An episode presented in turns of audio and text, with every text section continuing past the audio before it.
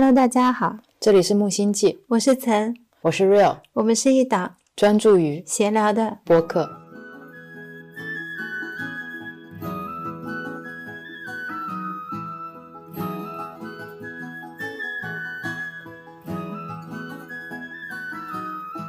今天是二零二三年二月二日晚上八点二十五分。播客开头呢，我们先打个广告，怎么样？可以。现在由 Real 给大家进行口播，赞助方木星记。我的公众号“胡说十三道”正式更名为木星记修行，将成为木星记的子账号，是我的荣幸。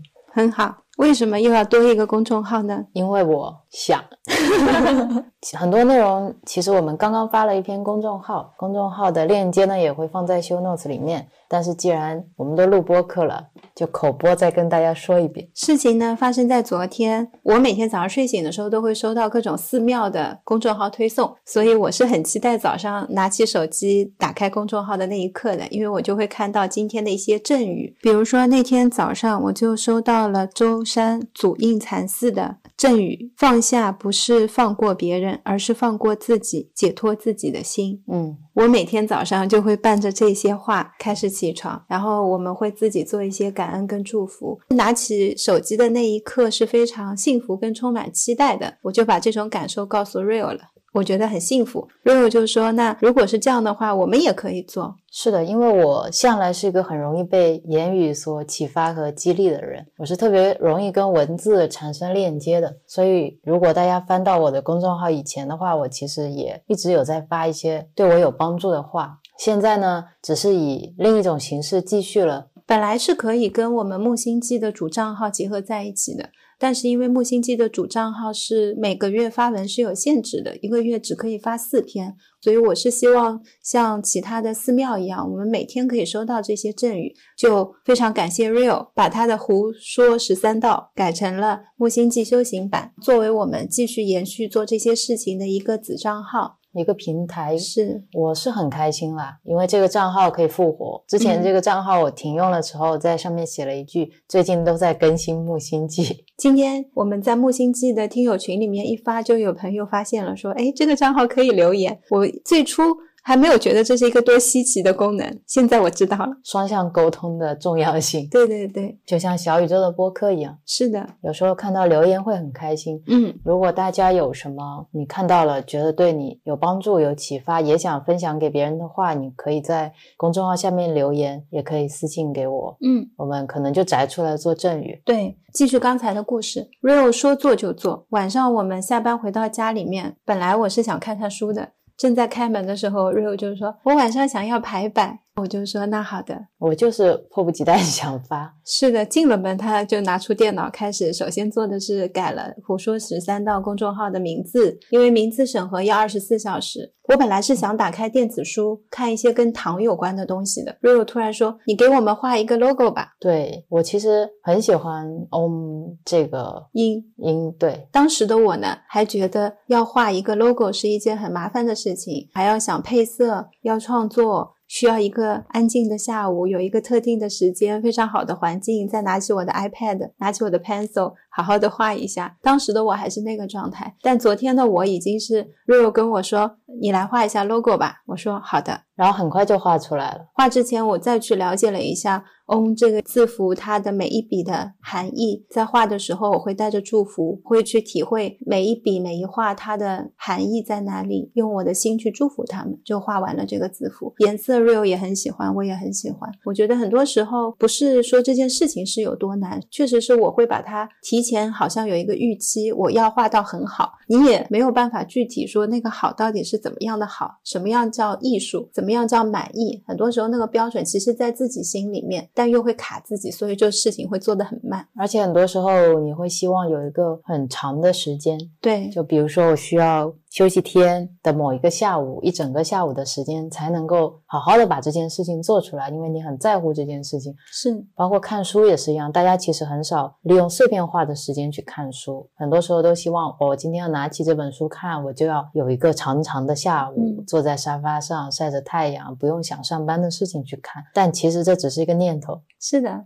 隔在了你和行动之间。是这个念头挡在了你跟书之间，并且它也阻碍了当你看到书的时候，你会看不进，也是这些念头在阻碍你。其实书跟你之间本来就没有距离。就像我拿起 pencil，当 pencil 去接触我的 iPad 的时候，我就是这样画出了这样一个符号。那它就是我当下的一种灵感的体现，我跟这些设备的一个交互。艺术家这个时候就会说：“是笔在画，并不是我在画。”是，那我要像艺术家一样说话。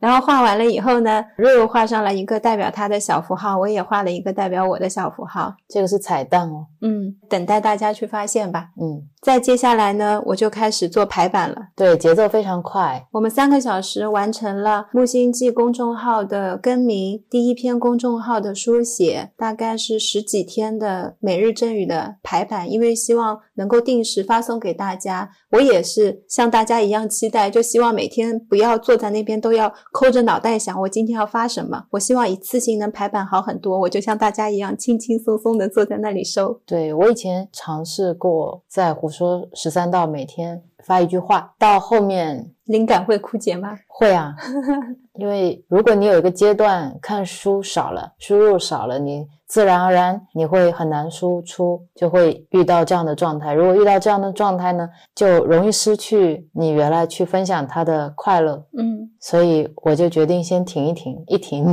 就再也没有复发，一停就都在更新木星记。后来木星记最近也没更新，但是我觉得以我们两个人现在的状态，其实我们每天都有。阅读非常多的书，是我在给大家分享书的同时，其实还有很多我看到了，我觉得内心赞叹的话，并没有一个合适的平台和机会跟大家分享。我今天跟陈说，就好像我平常给大家摘果子的时候，我都是去摘我觉得特别大的果子，旁边有一些小果子就没摘了。这个窗口，这个公众号，就像那些小果子，我也洗洗分享给大家的这种感觉吧。嗯，这种感受是很好的。昨天晚上的工作体验也非常的好，我从来没有感受过这么高效的一种工作效率，因为我一直做排版，好像第一次释放我是前几个月，我发现我拍照会非常的快，然后每拍一。张我都觉得啊，这就是我想拍的。那是一次觉得在拍照上面的释放。我一直在在开玩笑，我说这些都是冥想之后发生了一个非常巨大的一个转变。是我在做这些事情的时候，我会更专注在事情本身，而不是像前面说的，我要去想如何要把它做得更好。在没有做之前，我不知道怎么样是好，会先把那个好放在那里，然后先去排版，先去尝试。结果第一版排出来，我跟 Rio 就很满意，并且在这个过程当中呢，我还发现了一个乐趣，就是配图。我一开始的第一版用的是别人的照片，Rio 就说我们的照片呢要配我们的照片，然后我就去翻我的照片图库，突然发现这么多张照片都有了它新的生命力，它可以配上每日赠语，可以用新的方式展现给大家。我就根据我看到这张照片的感受，匹配上那些文字，给大家做了结合。对，这些照片都不是随随便便挑选的，我在照片上都有很多含义，大家要去看哦。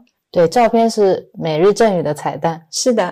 然后我看到层确实有很大的变化吧。以前排版的时候，可能有非常多念头会升起来，怎么样好看啦？大家会不会喜欢？是，我要排怎么样才能符合我们现在品牌的风格啊之类的，会想特别多。脑袋里面还有很多模板，就是现在市面上你所看到的那一些类似的日历，他们是怎么做的？我想要做出什么样的一个风格？好多时候觉得你想要靠近他们的时候，距离又是那么的远。现在就是一种非常轻松自在的状态。对我有一种体会是，当我们去分享一样东西的时候，我们也要很好的去照顾我们分享的当下的那个状态。是我们是快乐的，我们是开心的，我们是充满幸福的。那分享出去的这个东西就会承载着这份力量。对，这是。这个公众号想要做到的实时陪伴的状态吧。嗯，另外呢，还会分享一些，比如说大家修行上的困惑。很多人，包括我自己，对于什么是空性，什么是分别心，什么是贪嗔痴慢疑，对佛学经典里面其实有很多的名词解释，有很多的含义，我们都还在不断的参究过程中。嗯，所以我也希望把很多上师们的一些。回答可以放在这边跟大家一起分享。对，借由他们的理解，看能不能让我们离这些含义更近一点吧。嗯还有呢，就是一些生活上的困惑。嗯，这些修行者他们也都会遇到一些来自生活中的困惑。像央金拉姆，他会分享很多跟妈妈相关的嘛。嗯一行禅师也会分享跟爱情、工作相关的。杨宁老师也会有非常非常多的分享，是是在我们的动态修行之中的。所以这些分享和答案，我也会在这边分享。嗯另外一个栏目是我自己很喜欢的，嗯，就是一些禅宗公案，禅宗公案怎么理解就是禅宗小故事啊。啊？因为大家看着一大段一大段深刻的道理，有时候你会觉得很抽象，是但是如果跟你讲一个故事，你就会哦，原来是这样，很容易被它吸引。像之前瓶中鹅就是我很受启发的一个公案，是，包括我们之前聊书也有聊到过，像拉玛那上师说的十个傻子渡河的故事，像之前前世今生里面分享过的千面钻石的这个小例子，也是一个很好的例子。是的，六祖的翻动还是心动，都是你拿来可以去继续参究的。我觉得到时候可以把这些公案也一起跟大家分享。嗯。目前为止，这些就是我们现在初步对这个公众号的一些想法跟正在做的事情。对，正宇呢是每天早上七点钟会发，其他的我们会视情况而定，是有时候会随着正语一起发送。对。那对于我们来说，二零二三年是一个分享年，我们就会竭尽全力的去做这件事情。对，大家会看到我们会发更多的文章、更多的图片，很多生活上的快乐会跟大家分享。嗯，我们希望像木星记有 real 跟层，有木星记，我们都是一个整体。在这个过程当中，我们是有修行，但我们也在生活，我们也有我们的小店，也有我们的产品，这些东西都是跟我们在一起的，如影相随。所以，比如说像在 B 站上发视频的时候，我就会把我们的所有都放在上面，因为对于我们来说，这些就是我们。这些东西都是分不开的嘛。是的，广告结束了吗？广告结束了，好的，谢谢大家收听我们的广告。谢谢木星记的赞助，赞助了很多爱和祝福给我。是我在这里还是想建议大家，如果有时间的话，可以去清理一下关注的一些公众平台。是的，生活会变得很不一样哦。如果你有持续打开你的订阅号去看的话，即使你不点进去，你眼睛看到的每一个标题都已经……进入了你的潜意识，对对对，因为没有什么东西是你没有看见的，所有的那个页面都会进入你的脑袋。嗯，关于很多的新闻，其实并不是你非要关注不可的。是的，学会给自己去清理，然后你才能够让一些你想要的东西流动进来，都是这样子的。家也是这样子，物品也是这样，我们的情绪也是这样，拿出去一些，然后才有新的快乐的情绪能流进来。你在里面堵得满满的，什么东西都流不进来。就像你的念头把你脑袋都充满的时候，你就是连不上一体啊。是的，是的，只是这些念头阻碍了我，就把眼睛蒙起来了。那我们今天主要想要分享的内容是什么呢？不是刚才这些吗？今天是一期即兴闲聊节目。我们只要不是聊书，都是即兴啊。好，也是啊。这期播客是 Real 早上发起的，他说他要跟大家分享一个法门。有了这个法门之后呢，能够帮大家解决生活中的非常多的问题。嗯，它几乎可以解决我遇到的所有的困惑。没错，哪怕是现在的我们，有时候还是会拿这个法门来用。对，所以也非常非常想把这个法门分享给大家。它可以在你特别痛苦的时候，去使用它。对对，有很多人最近在问我们是如何转念，就是你想要现在现在一个情绪里面的时候出不来，怎么样能在这么愤怒的情绪下面，我还能转去喜悦吗？那 real 跟层又是怎么样把它转变的呢？对，今天就是介绍给大家一个转化大法。嗯，速成法门，大家听完之后只要去用、去练习，一周必定出成效。这就是跟速效救心丸是一样的。这一招太好用了，我最开始就是用这一招的。所以是什么呢？这个法门的名字也是刚才现取的，嗯，叫自利利他大法。说话不流利，就说明是刚刚取的。我们刚才播客暂停了一下，讨论了一下定的这个名字，对，要朗朗上口，而且要让大家一念这个名字就知道要做什么。是 Rio，你展开来说说。自利利他呢，大家可以这么去理解，它里面有两部分构成，一部分是自利，一部分是利他。那这两部分呢，其实它就是两个选择，嗯你可以选择利己，也可以选择利他，嗯这就是这个法门的精髓。嗯你要选择服务自我还是服务他人？嗯这个法门好用在哪里呢？我帮大家来捋一下，在你遇到任何痛苦的时候呢，只要你还有能力能够思考，你就想起这个法门。只要你没有昏迷，你就是有能力的。就像之前我给大家分享过的一个案例，有一个人去找杨宁老师说他很痛苦，他是做冷冻肉品的，他就觉得自己平常修行，但是上班的时候呢，就一直在造业，觉得自己杀业很重，对于是很痛苦。想着我平时在修行，每天念佛，每天抄经，到了上班的地方，一切都白做了。当时杨宁老师是怎么帮他转化的呢？他说：“你可以换一个思路想，正因为你是一个修行人，所以你有这个能力和机会去帮助更多的动物们去超度他们。你可以在你的冷冻厂里面去放佛经，可以给他们念往生咒。我当时听到这个案例的时候，就觉得豁然开朗。是啊，你好像一下子从一个极致的痛苦状态中，变成了你可以去做很多帮助别人的事情。对，而且机会就摆在面前。对啊，但事情本身没有变，是你的念头变了。我听到这个案例的时候，我是觉得非常值得拿来分享的。嗯但通过今天这个自利利他大法拆解完以后，你就知道你遇到类似痛苦的案例的时候，你如何快速的去拆解它，并且能够应用到杨宁老师的这种转化。还是这个案例，我在冷冻厂上班，我很痛苦，因为我造业了。遇到这种痛苦的时候，你就问自己：我是在自利还是在利他？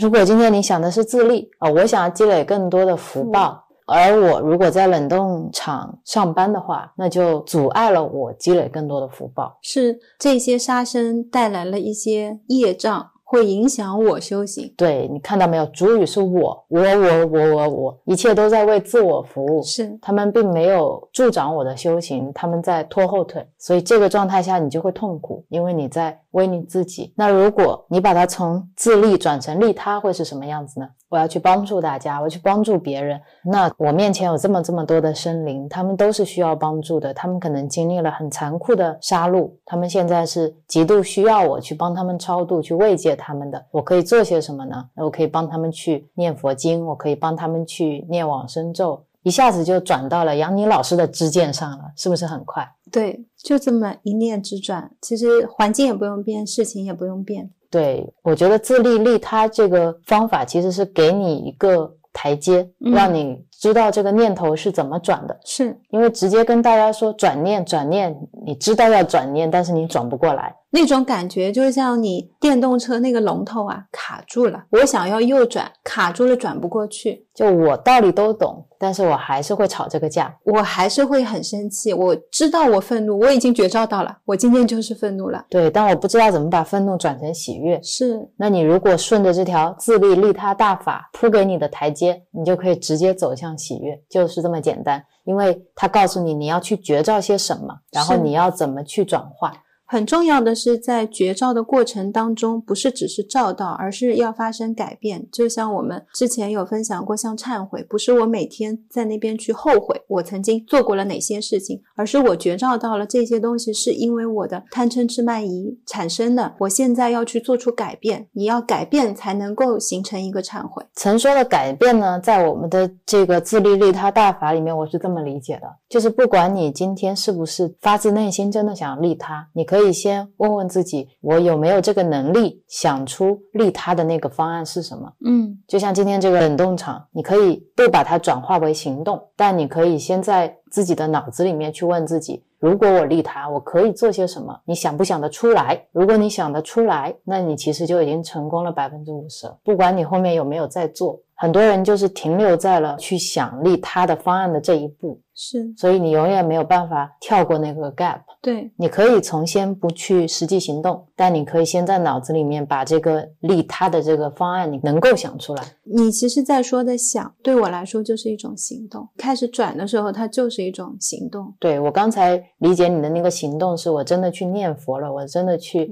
为他们超度了，所以我才回过来说，我觉得行动是能够在你的念头上，在你的起心动念上，你能够看到 A 面，也可以看到 B 面，是是，就跟我们上一期分享仁慈里面的那些监狱实验是一样的。很多时候我们看到了 A 面，但是你看不到 B 面，是希望你能够看到 A 面的同时，也能看到 B 面。是你能想到什么是自利，也能想到什么是利他，就可以有这个自由去选择我要自立还是去利他。对，之前有一期播客里面也给大家分享过一句来自祭天菩萨的话，其实也就是自利利他大法的很好的一个阐释。他说：“这个世界上不管有什么样的喜悦，完全来自希望别人快乐；这个世界上不管有什么样的痛苦，完全来自希望自己快乐。”这句话当时我看完的时候就醍醐灌顶，一直嗯把这句话放在心中。是，嗯，接下来跟大家举的一个也是我们平常日常生活当中经常会遇到的，比如说我想要冥想，这个时候通常会有一些噪音，比如说这个噪音会来自于楼上的敲击声，比如说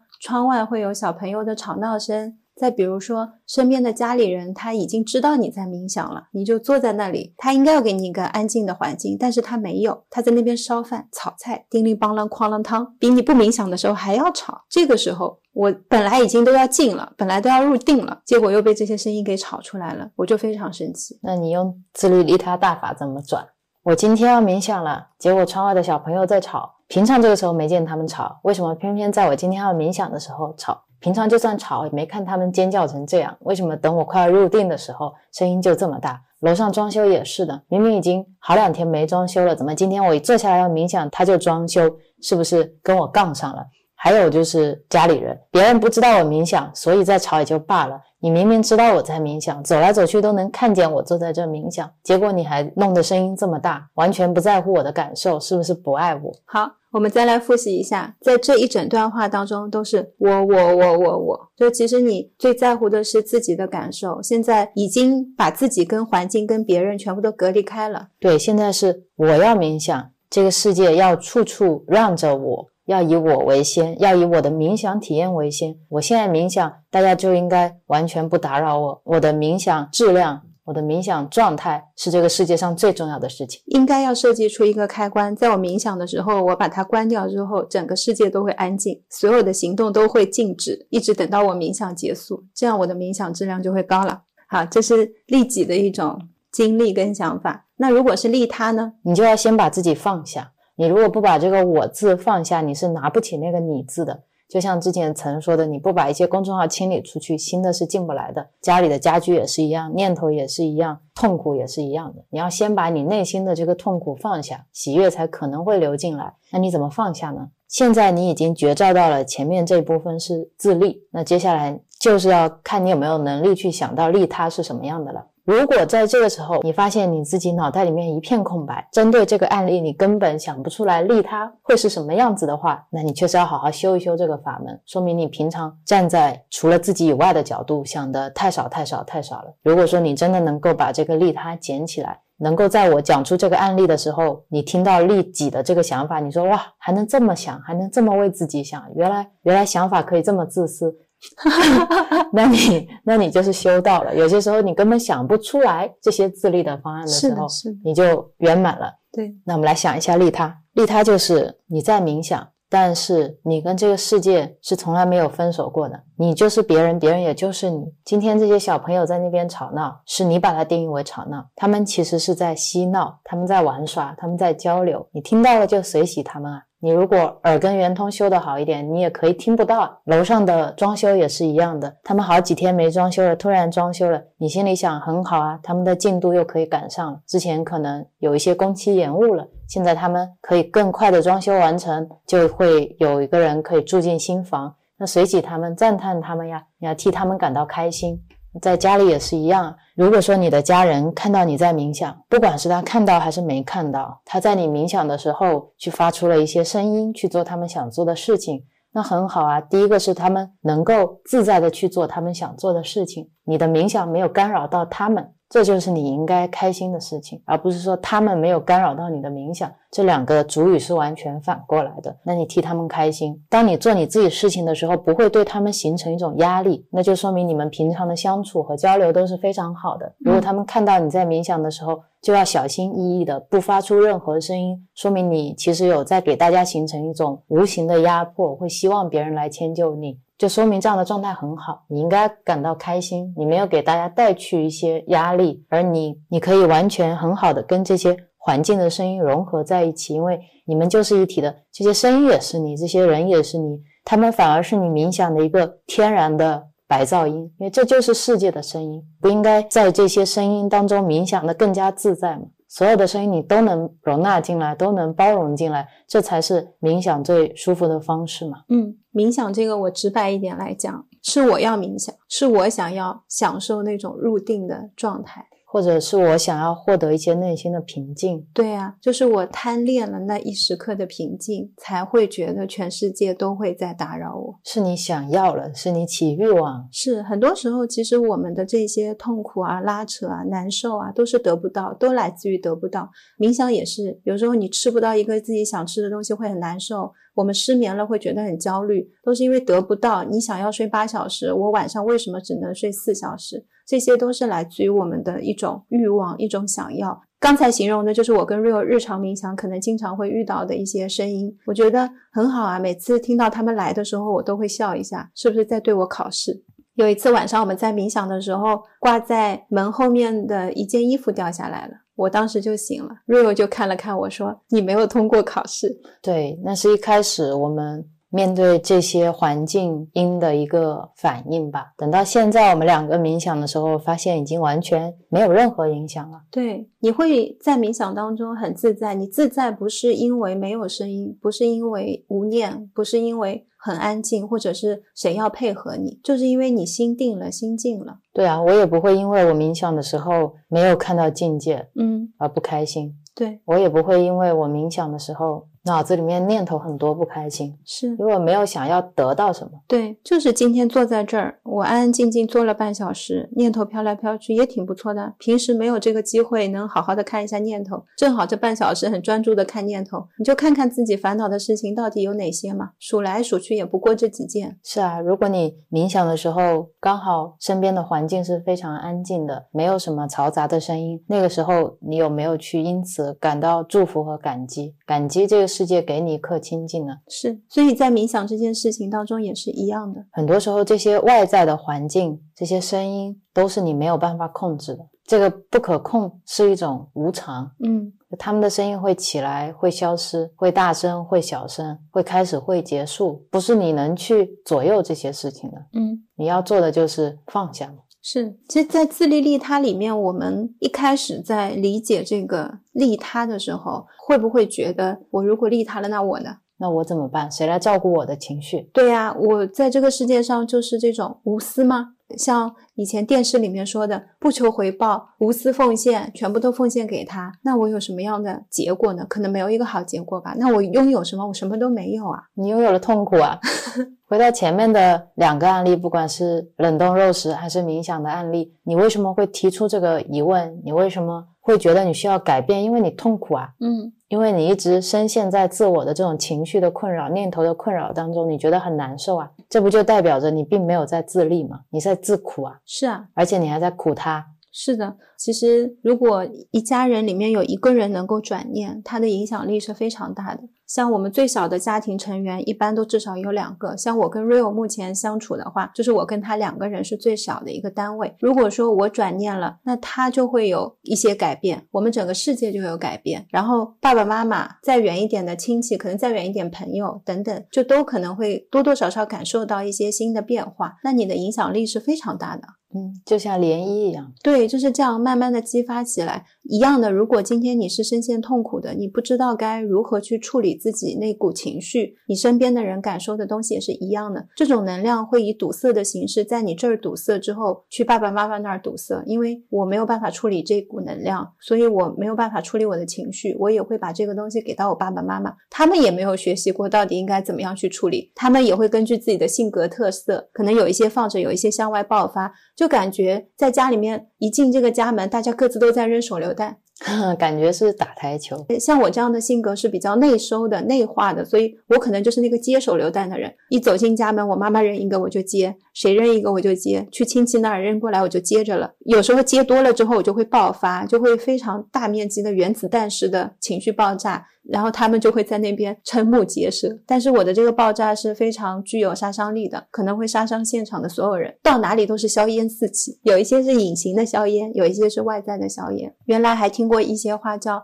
因为你是我最亲近的人，所以我可以把我最真实的一面展现给你，而我的真实的一面就是我没有办法很好的去表达我的一些情绪，我就是得用这种方式来跟你说。感觉大家默认真实的一面就是恶的。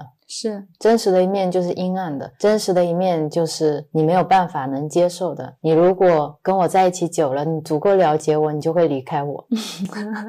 内心有一种对自己深深的不信任，但又是非常渴望爱的。是是。有时候承认自己自私也是一个很轻松的事情，你反而能让自己放下。对我就是在今年过年的时候，强烈的看到了自己的自私之后，我没有因此自责，因为我看到人人身上都有，这是一个每个人身上都具有的一种特质之一。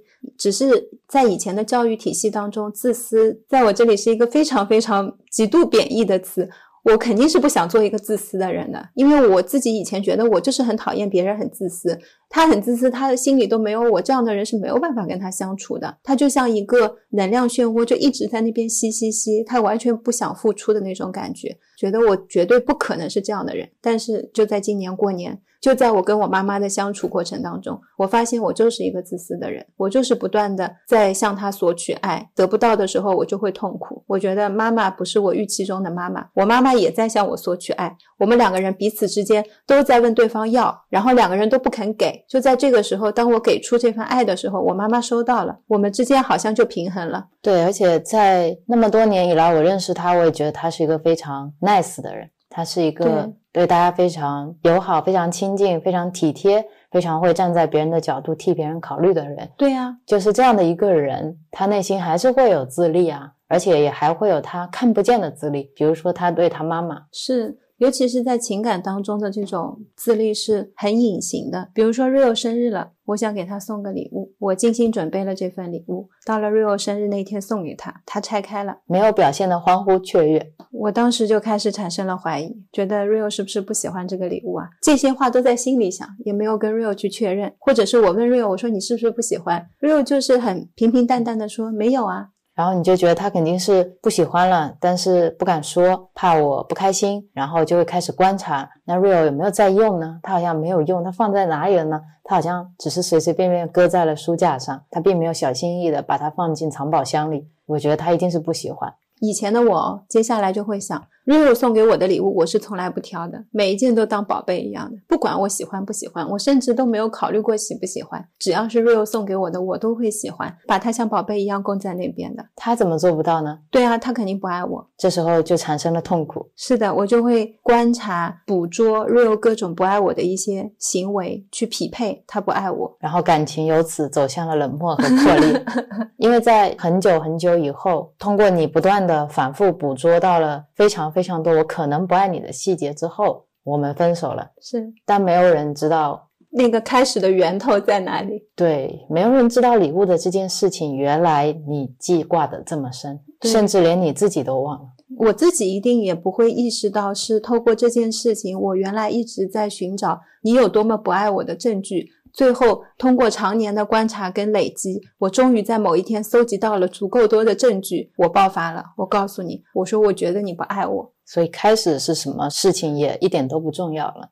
这个就像我们上一期在仁慈聊到的，如果说你还没有被骗，那一定是还没有。对。你总有一天会有的。如果我在 Rio 收到礼物的那一刻，我觉照到了，我为什么会不开心？对，用上自利利他大法。如果在这个案例当中，我送了礼物，然后对方并没有表现出开心，那么我痛苦了，我觉照到了，我在痛苦，我就会想，那我这个痛苦是源于自利还是利他呢？我自利的部分是什么？我自利的部分就是我送礼物是希望。他表现出开心，让我开心。对，所以我送礼物是为了让我自己开心，嗯，那是一种自立嘛。你的开心不源于这个礼物，你的开心来源于你送出了一个礼物之后，你希望对方接受它，嗯，并且对方因此感到开心。还是你预期中的开心。对，所以一切源于你希望对方按照你想要的方式表现。没错，就像你在冥想的时候，你希望对方不要吵是一样的。你希望你自己获得你自己想要的，这是一种欲望，也是是一种痛苦。那这个时候又要暂停播客了，大家来想一想怎么利他。如果你想得出来，那就没有问题，可以关掉播客了。如果你想不出来，我们再来聊一聊。你聊吧。利他就像很多时候曾说的，当你发自内心想要去帮助一个人，希望他开心，希望他快乐，那如果这是一份礼物，你送出去的那一刻，你自己内心就已经得到所有了，其他的事情都跟你没有关系了。如果今天我送了一个礼物，我送出去就是希望 Real 能够很开心，那种开心不是因为我送礼物而开心，而是因为他内心真的能够感受到开心和平静。如果我送过去，我看到他啊挺好的，我觉得很好啊。那如果我送过去，他说哇这个礼物我不喜欢，或者我前两天刚买过了，我要把它退掉，我也觉得很开心。因为他会告诉我，我们有机会可以换一个他喜欢的礼物。对啊，你一直在想的是，那我怎么样可以让他更开心、更快乐，而不想着是他为什么没有因为我送礼物这个行为而感到快乐。对，不要把所有的东西都寄托在一个物体上面。其实真正想要连接的是你跟他之间，就是我跟 real 之间。对，然后也不要把自己的快乐寄托在对方身上，是根据对方的反应，根据对方的眼神，根据对方讲出来的一些话，然后反过来去伤害自己。对，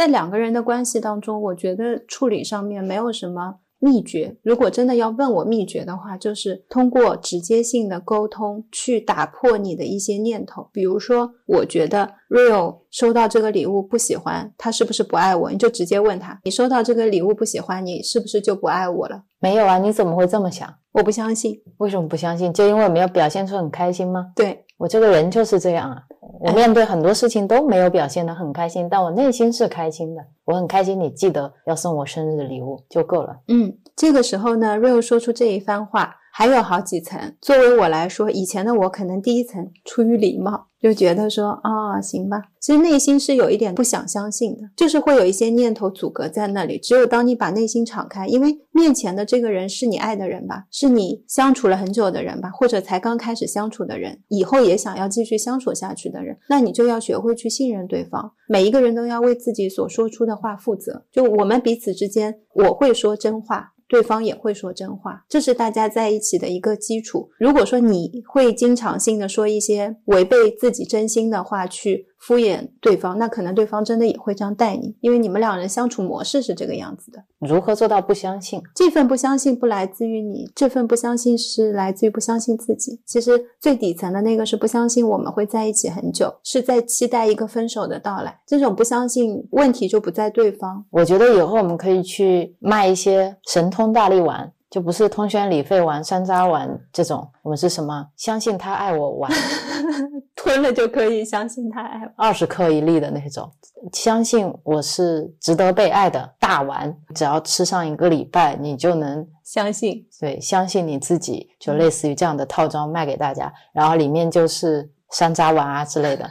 就甜甜的，像话梅一样啊！我回想以前的自己，觉得也是还蛮累的。虽然你知道对方在跟你讲话的时候，他说的是真话，但是回过头来，到了晚上，你可能夜深人静的时候，自己又会产生一些怀疑。我现在在回看过去的自己的时候，我完全明白那份怀疑，我当时的那个念头还都是表层的念头。这个念头都飘来荡去的，在怀疑我们两个人的关系，会回忆过去感情当中有没有一些不信任的东西，就像去找那个他不爱我的证据一样，可能这样来来回回的去找。但是其实最底层的，如果你深入的去问一下自己，就是你对于自己的一个不相信，所以投射到了这份感情当中，变成了你对别人的不信任。是啊，本来就是要完全爱你自己、接纳你自己、信任你自己，然后你才可能去接纳别人、信任别人、去爱别人。我们在说自利利他的时候，候，也就像之前说一的法则嘛，我们要极致服务他人，也是百分之五十一服务他人就可以了，是还有百分之四十九就是自立。我们今天说的不是你完全不照顾自己的感受，对，你是已经有那个能力很好的照顾你自己了，然后你才去照顾别人。对，很多人像不相信一段爱情一样，不相信自己有能力照顾好自己。其实你本来就有，只是你现在不相信。那么你就自己整个相信自己的丸子吃一吃，每天吃饭的时候就告诉自己，吃下去了这个水饺，那它就是一个相信自己水饺。哎多吃一点，让自己内心升起这股力量。嗯，这个力量本来就有，而且奇妙的是，这个力量只有你内心有的时候，它才能够发生作用力。任何外在的东西补不进去，虚不受补。是的，嗯，很多朋友或者是听友，其实大家每天接受到的讯息是非常多的。我们会看很多的公众号，会看很多的书，会看很多的东西。我们也在播客里不断的跟大家分享，希望大家能够看到什么东西，抓起来去试一试。是的。前几天我还跟曾打趣的说，我们就是一个路标。对，Rio 说，我是一个冷冰冰的路标，就是告诉大家，你可以往那边走，你可以往那边走。其实这个路标它只有一个像手指月亮这样的一个作用，只是告诉你那里有个月亮，或者你可以往东走，你可以往西走，你可以往南走。很多人看到了方向以后，他可以按照自己想要的方向去前进。就最终大家都是看到那个月亮嘛。你前进了以后，你还可以回过头来告诉我，我往东边走了，哇，那边的风景有多好，然后我随喜赞叹嘛。但如果大家都停留在这个路标这里，只是不断的发起念头，路标跟你说你应该要修自利利他大法，然后你看着自利利他那条大路，然后你想着我走不了啊，我不走，我再等等，我看看你还没有别的什么路，然后一直停在这个路口的话，就会造成交通堵塞，你也不会能体验到。后面的风景，哪怕后面有更多的一些法门，更多的一些方法，别人过去了说哇这边好好啊，嗯，轻断食真的做完之后身体非常顺畅啊，冥想做完之后工作效率好高啊，你说我再看看，对，那边有人跟你说，哎，他们推荐杨宁老师的视频，我每天都看，看多了以后内心真的平静了，然后你说我再看看，我再看看。方法有很多嘛，我要从这些方法里面最后去选择一个我适合的，然后好好修它。这个就像我想要画画，需要拨一个下午时间慢慢画，那个下午啊，不知道哪天才会到来。或者你不相信自己能够走好那条路，这种不相信自己，还有一层好像是我去试了会损失什么？你投入什么了？最多是时间，就一念之间的时间，转念思考的时间。其实这个思考的时间，你平时不在想这个，你也在想别的，并没有停下来，没有因为你去学习一个新的转念的方式而特地延长了你思考的时间。是的，本来这个时间你就在用。对啊，想起今天早上杨宁老师说的，佛陀说这个世界是个大妄想，那我们为什么不妄想一些好的呢？对呀，把这个世界。妄想成一个美好的世界，是的，反正都是喝鸡汤，喝一碗又怎么了呢？我今天也开玩笑，我说喝鸡汤补身体啊。如果都是你的妄想，你可以妄想出一碗很好喝的东西，和妄想出一碗一碗很难喝的东西，都是可以妄妄想出来的。那你为什么不妄想一个你很喜欢的呢？很多时候，大家痛苦就像你在泥潭里面。如果你陷在泥潭里面的时候，你可能自己越动，你就会陷得越深。嗯，所以你不能动。那这个时候，如果有一个人过来拉你一把，你其实很快就能出来。我觉得我们有时候就是这样的作用，包括我们今天说的想分享的公众号里面的这些每日赠语，也是想在某一个瞬间可能可以拉你一把。是，但是你要出来，你要去接这个手。我已经伸手了，你呢？对啊，你的手给我，我就可以拉你出来了。对啊，就说到泥潭，我就想分享一个我们很好的朋友跟我们一起共修，他分享给我们的他的一个感悟和转变。嗯，我那天看到了，特别感动。对，那天他说他以前觉得自己是在泥潭里面，不愿意出来。不愿意出来，是因为觉得出来了又有什么意义呢？不过是从一个泥潭又到另一个泥潭，在他的眼里，这个世界就是一望无际的泥潭，所有的人都在里面。但是现在的他呢，会慢慢觉得他也可以试试看把自己拔出来。因为如果这样做的话呢，就不需要别人再那么努力的把自己的精力用来拔它出来。而且他还发现了泥潭里面不止他一个人，还有很多很多像他一样在泥潭里的人。也许如果他出来了，他就有能力去帮助他们，因为。到头来，其实没有他们，他自己也就是他们，他们也就是他自己。我当时听到这段话的时候，非常非常感动。嗯，就像他一开始跟我们说，他是绝对不会修行的。他最开始听到我们在分享这些东西，他觉得信息量好大，然后说每次回去都要消化一会儿。可能一开始的时候。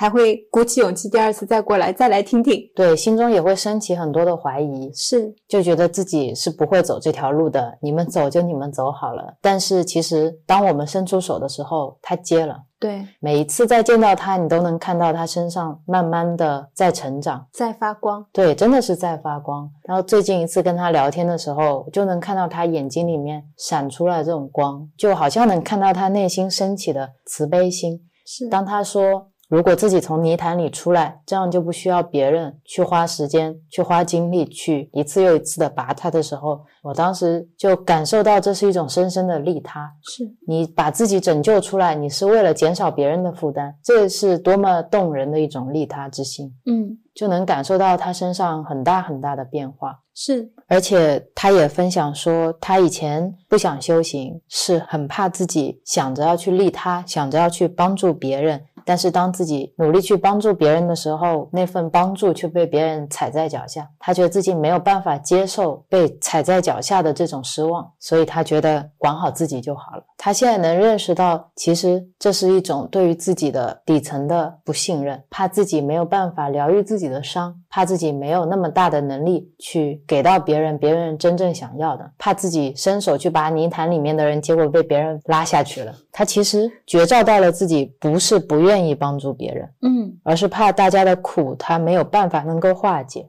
这也是一种利他。我当时看到了，特别特别感动。然后他还会在平常养成一个跟自己对话的习惯。是的，我们在这里分享一段他最近分享给我们的话。他说：“看到对他人慈悲、释放善意等词，下意识升起‘凭什么、为什么’的对抗。那又为什么、凭什么呢？他们不值得我这样做。但允许自己自然的升起慈悲心，不是对自己的爱和善意看护吗？允许这种能量在自己身上长起来，允许这种能量流过自己，滋养到的也是自己啊。”左右不了别人的反馈，但对自己的养护是实实在在的。再有力量些，左右别人、期待别人的念头会放下。那我为什么会起凭什么的声音呢？会不会是自己放不过自己？为什么放不过自己呢？想了想，大概有几点：一是曾经有被伤害到的感受，我没有放下被伤害的记忆，停留在原地，继续认为自己被伤害了，一定需要对方的道歉或弥补。二是我在害怕被伤害的感受在次袭来，担心这样的事再次发生，因为那感觉不好受。放下、放过，好像是对自己的回爱和照顾，但这种放不是推导过程跑出了结果后倒过来指导意识和行为，必须得这样做，更像是走着走着走到那儿，知道了放和抓同样是路，我可以做任何选择，但我终于从心处知道了不同的路去到不同的体验，不仅仅是躲避痛苦，而是终于懂得有些苦。真的不必自找来受，就像是你早可以毕业的，你偏继续原地打转。其实毕业出去，当然也会有未知的风险，也有未知的喜悦呀。对啊，它就像我们刚才说，顺着路标往路上走的时候，当你害怕你会失去什么，你同样也忘记了你会获得什么。就像今天我们在聊自利利他是一样的，当你只看到自利的时候，你就是忘记了利他。对，在修行的过程当中，最有意思的一件事情就是语言的边界。我没有办法用语言非常清晰的描述，告诉大家，当你利他之后，你自己会获得一些什么。这种内心的满足跟富足感，是我这辈子到目前为止没有经历过的一种非常安心的满足跟自在。但是满足自在也仅是我目前能够想到的语言当中去形容这种感觉的一种词汇而已。现在因为在跟大家分享我们修行的感受，我很多时候都会很希望有一种像三 D 呀那种模拟的仪器，能够让大家也能够感受到我的这种平静自在是一种什么样的感觉。就很想让大家像化妆品一样，我先给。给你画一个非常美丽的妆，你就会相信说，哦，我要往这里走。所以为什么说在修行的路上有很多的老师？我最近也在看很多老师的书，像南怀瑾先生，会发现其实他们讲道理都会反反复复的去很耐心的跟我们讲，但是以前呢我听不懂啊，以前呢我也不想相信啊。以前的我还是困在这些痛苦当中，原地打转。如果能够看到自己有很多事的一些故事的时候，你发现有很多事都是在经历这样的一种轮回，是一种非常感慨的事情。就你在读一个小学，不断不断的在读小学，读了几辈子都在读小学，也会对自己产生深深的慈悲心。每次想到这个，我会。很感慨，我也很希望有一台机器，大家去那边啊，花一点钱，点一下就能看到自己的前几世。那个机器你按一下之后，你就会看到曾第一世在干嘛，第二世在干嘛，第三世哇，已经是大概二十八世了，三十三世了，还在原地打转。轮回体验报告，啪一篇，最后的总结是还未进入解脱，预估解脱无望。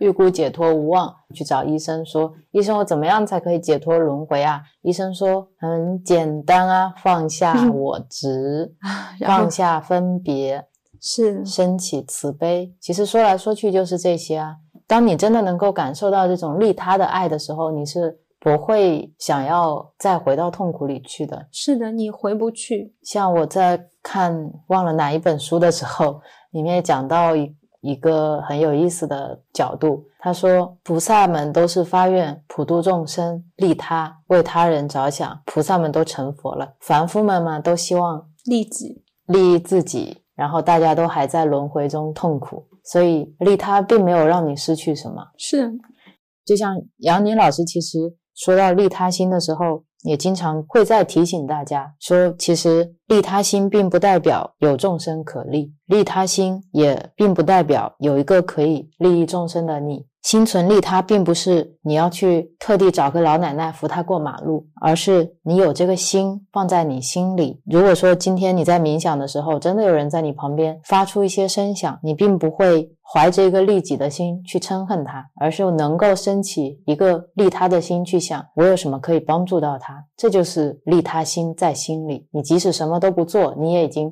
什么都做了，是一种发心。我们一开始像理解利他心的时候，我理解的就是我要扶老奶奶过马路，我需要去做动作，还得需要一个老奶奶。当别人有遇到困难的时候，我让自己去锻炼的就是我第一时间不加思索的，我愿意去帮助他。其实，在这样的做的过程当中，我解掉了我的一些戒备心，因为你跟这些人在相处的时候，你会发现，哦，很多时候他们确实是需要帮助，也有就是我去帮助他，他其实并不需要帮助。那么我就也知道了，因为我去过了，我不会再怀着说我想要帮助他，我又没有帮助他，你有时候会有那种拉扯在那里，觉得也是非常。好的一种开始，对我来说，再到后来的时候，我发现像我们现在做播客，在分享我们的一些经历，也是一种利他心。包括像现在我在 B 站上分享一些视频，希望就有时候有一些人可能看到我们。今天早起的一天，我们是怎么样过的？也许就也能够激发出新的一些想法，然后也可以给别人一些生活的灵感。对啊，分享播客也好，分享公众号也好，分享视频也好，都是希望能够在某一个时刻，可能刚好在泥潭里有人可以看到一只手。对，现在很多人的心对我来说都感觉像贝壳一样关得紧紧的。然后现在再见到一些朋友也是这样的，他会有一些防备心，可能已经防。备到自己都没有意识到自己的那个心是关闭的，就像今天有一个朋友分享说，他听了仁慈这期播客以后，发现很多自己以前觉得根深蒂固的实验和想法和人性恶的理论，好像在这里都慢慢的开始动摇了。他回过头来意识到，为什么之前自己可以那么无比的相信，是因为自己一直都带着一个人性恶的滤镜在看这个世界，有时候你就忘记掉摘下这个滤镜。是是，跟我们现在用五蕴在投射这个世界是一模一样的。你忘记有个桌面可以回去，你也忘记了你自己本来就是一体嘛。对我们最近几期播客经常都会说，只要你不愿意，是没有什么东西是能够进入你的脑袋或者是你的心的。对啊，曾那天还打趣说，大家要对自己的固执有信心，就是因为这份固执，所以大家现在在。real 这个路标面前滞留。是的，而且还有个广告，请不要修慈悲心，请不要放下分别心，请不要修自利利他大法，慈悲会咬你，自利会吃你，利他会咬你，利他会咬你，因为这些都会让你变得更快乐，会让你变得更平静，会让你变得更加喜悦。是也会让你变得更敞开，你会相信自己，也会信任这个世界，所以千万不要去做，做了就会有效果，做了就会爱上。这个很像李自成教授的那个气功，只要我们真心的去练习这些东西，现在的地球频率又这么的快，其实你很快会看到效果。你现在就在一个加速器上，你要是沉浸在痛苦当中，痛苦也在加速；你如果是沉浸在转支箭上面，支箭也会转得非常快。是的。现在的频率就是这个状态，不管你相信也好，不相信也好，我身边所见的事实就是这个状态。我们还觉得有意思的一个矛盾就是，有一些人在分享的时候很怕别人偷了去，怕别人学了去。我以前就是啊，发文章总在想。这个文章人家要是复制粘贴一下就怎么怎么了，不就是窃取了我的劳动成果吗？或者说发个照片一定要有个水印，对呀，不然的话人家拿我图片就去用。对，现在看来，其实像我们毫无保留的分享我们自己所有学习的经历和灵性成长的过程，很多时候却发现是大家没有这个频率或者没有这个知见的时候，他们听了这期播客或者看到了一些路标，但他们并没有走。对，但是有一些。已经有了知见，已经有了很好的成长的人，他们反而也不需要从你这拿走什么。对啊，他们都有。倒是很希望大家真的能够从我们这里有东西能拿走。我们就敞开在那里，大家有什么需要的，你们尽管来取。本来我们就已经都是分享出来的，就每一期播客都很希望大家能从中带走某一个可以练习的东西，不管是早起的感恩也好，晚上的感恩也好，或者是你在生活当中时时的感恩。或者十五分钟的冥想，是还是说这种知见的转化？其实知见的转化，从最早的时候我在工作当中接触，我们做过很长时间的训练，就是你需要把一个被动的话转成主动的话，就是网络上说的什么是低情商的话，什么是高情商的话。其实我最早接触，我觉得那种也是在转念，在转你的一种想法，通过你把一段非常消极的话去变成一段积极的话。我还印象很深，会在那个本子上面去做练习，还有就是。是会去学会怎么样把一个封闭式问题变成一个开放式问题。这个技能其实大家不用学都会，都有。你只要看你自己平常是怎么跟你爸爸妈妈说话，你又是怎么跟领导说话，你就发现模式切换如此之顺滑。是你其实就会啊，每个人都会。我刚才就说了，除非你现在。怎么样叫没有办法思考？你现在已经熟睡了，你现在已经是昏迷了，你是没有能力思考的。其他时候你都有，该具备的能力你都有。所以今天这期播客说了这么多，就是让大家动一动。对，就是让大家动一动。希望大家今天如果对这个自利利他法门是感兴趣的，你就拿去用。如果你用了，觉得有意思，或者有什么好的 case 也可以分享给我们。我记得上一次有一个朋友跟我们分享说，觉得他最近有点掉入虚无的忧伤里面。他以前可能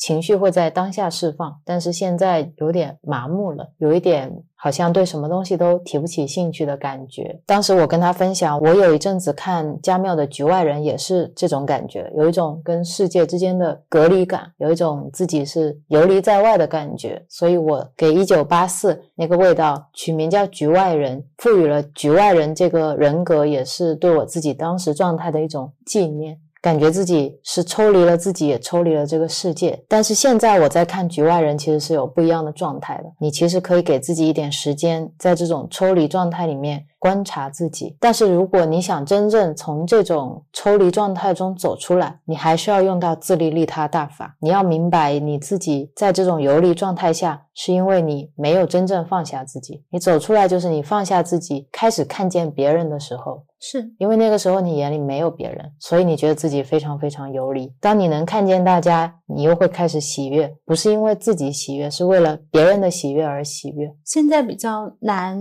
放下这一层。我很多时候是因为还没有很好的去理解空性证件。我们如果能够在空性证件的条件下面，你知道这个世界没有别人，也没有你，一切都是一个幻境。但我在说这句话的时候，我知道听起来是觉得很空的。这句话我总是觉得用头脑是没有办法理解的，去理解。所以我那天还跟曾说，如果说用头脑就可以理解这些事情的话，我们不应该念一遍佛经就已经开悟了吗？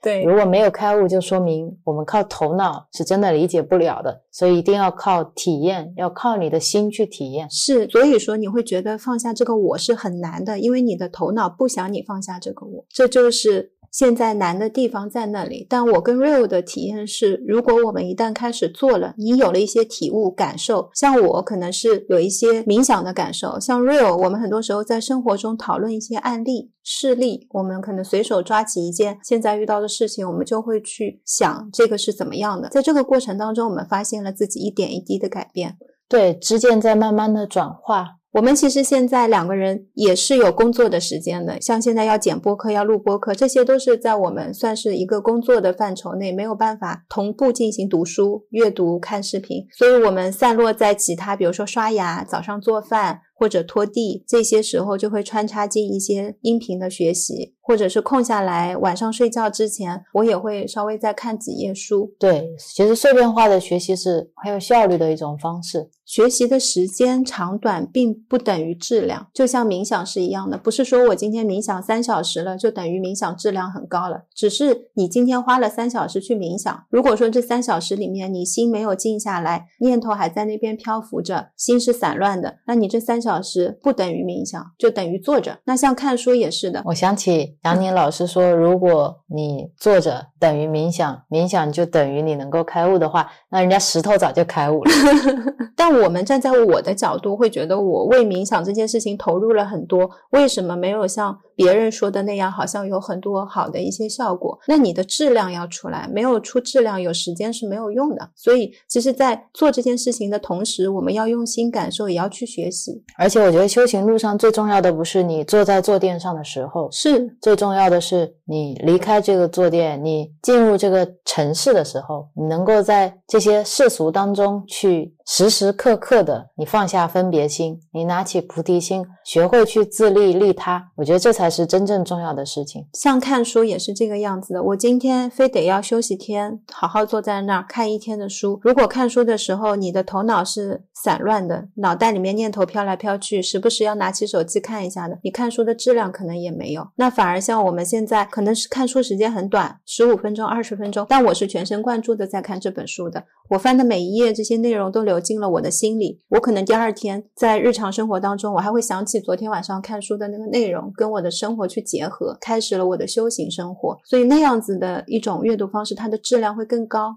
也是跟前面我们说冥想一样，不要说我今天为看书投入了多少时间，而是你有多少的时间是非常专注的在注意着书。对啊，就跟你吃饭是一样的，很多时候你看着视频在吃空的东西嘛。跟 Real 从杭州回来之后，吃饭就会不看视频了。以前我们两个人在吃饭的时候属于一种休闲时光，那个时候会看一些，比如说 B 站有我喜欢的 UP 主做做饭啦、旅游啊，然后我们就会在那儿放，可能就是一个吃饭的时间都会看他的。视频回来之后，好像很自然的就没有再看了，也发现我跟 Real 在吃饭的时候吃的很好。对，活在当下。对，发现其实有那个视频，或者是没有那个视频，对我们目前吃饭这件事情并没有带来什么影响。而当这个时候，你就又可以选择看视频了。当你觉得我不看视频就吃不下饭的时候，恰恰是你必须要放下的时候。是那个时候叫视频成瘾性。但凡所有的东西，你觉得我非什么不可，这都可以归为一种。成瘾性也可以归为一种我执，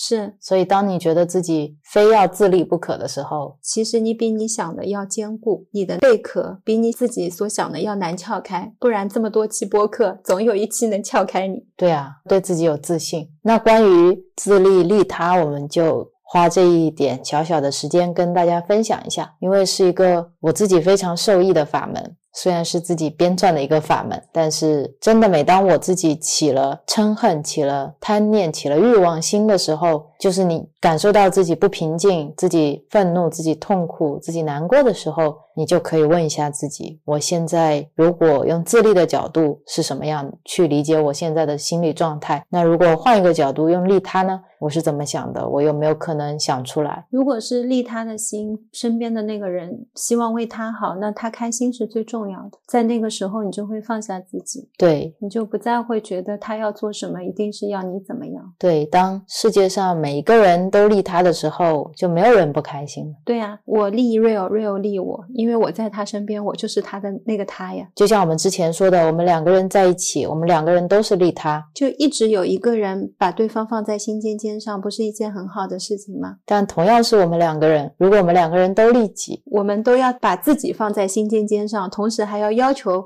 别人把自己也放在心尖尖上，你要占两个心。所以大家看，都是两个人，都是陈和 real，都是这两个人在一起，环境没有变，世界没有变。如果我们两个人都把对方放在心上的第一位，那我们两个人都会幸福快乐。如果我们两个人都把自己放在第一位，我们就会痛苦、难受、争吵。在最后，我突然想到了一个我情绪失控也可以警醒我的另一件事情。什么？我会问自己，我在给这个环境浇筑什么能量？嗯，如果情绪就是一颗种子，我跟你之间的感情，或者我跟妈妈之间是想要生长出爱的，我要种爱。如果我现在种进去的是一颗愤怒，那我们的关系，我们的环境就会生长出愤怒。比如说像我们家，我们在这里没有生气，没有争吵，没有愤怒，没有这些能量的时候，我们的家是非常敞亮的。如果你每天回到家，你都是非常难受的，会放很多情绪在这个能量场里面，那那个。家也会变成这样，你身边的人也会变成这样。他们之所以变成这样，是因为你种的，种瓜得瓜，种豆得豆。你想要什么，你就去种什么。我每次在非常愤怒的时候，脑子里面会出来一条，就是你要种下一颗愤怒种子吗？我说不要。然后接下来就是那绝招一下自己。好的，你这个法门好像比自律力它更好用哎。这样子吗？那大家就忘记前面我说的所有吧，拿走成的这这个法门也好的。拉起我跟 Real 的手，你们往前走就好了。嗯，给大家做个小预告哦，我跟 Real 嗯要去苍南啦。哦，我们到时候会拍一些苍南美食给大家分享。我会带上电脑，因为上次去杭州的视频剪不出来，就是没带电脑，累积很多，要慢慢剪。对，没有那么多时间，视频又比较碎。是的，但这一次去苍南，我觉得。应该是可以剪出一些视频的。感谢曾剪很多很有意思的视频，记录我们的生活，分享给大家。谢谢你，谢谢 Real 做摄影师，谢谢你帮我们的修行公众号进行排版，谢谢你支持我们的想法，谢谢你给我很多灵感，给我很多创意，鼓励和支持我。去做更好的自己。谢谢你有这么强的行动力，每一次都是当天想做就做，我特别欣赏。早上还想做的事情，到晚上就已经实现了，这种感觉真的非常好。我觉得每一天都过得没有遗憾。谢谢你，也谢谢你跟我一起动态修行，生活中发生的每件事情都可以拿来跟我去进行探讨跟分享，有很多不一样的角度。谢谢你对我总是保持敞开，谢谢你照顾我们的书，谢谢你。帮我拿中的东西，这一期的结尾就会这样一直卸下去。大家自己脑补一下，我们应该还有很多。对对对，那我们就这一期聊到这里了。嗯，那我们下期再见吧。不知道下期会聊什么，然后祝福大家。是的，我跟大家一样期待明天早上七点收到我们的每日赠语呢。好，大家拜拜，再见。Inch by inch, row by row, gonna make this garden grow. All it takes is a rake and a hoe and a piece of fertile ground. Inch by inch, row by row, someone bless these seeds I sow. Someone warm them from below till the rain comes tumbling down.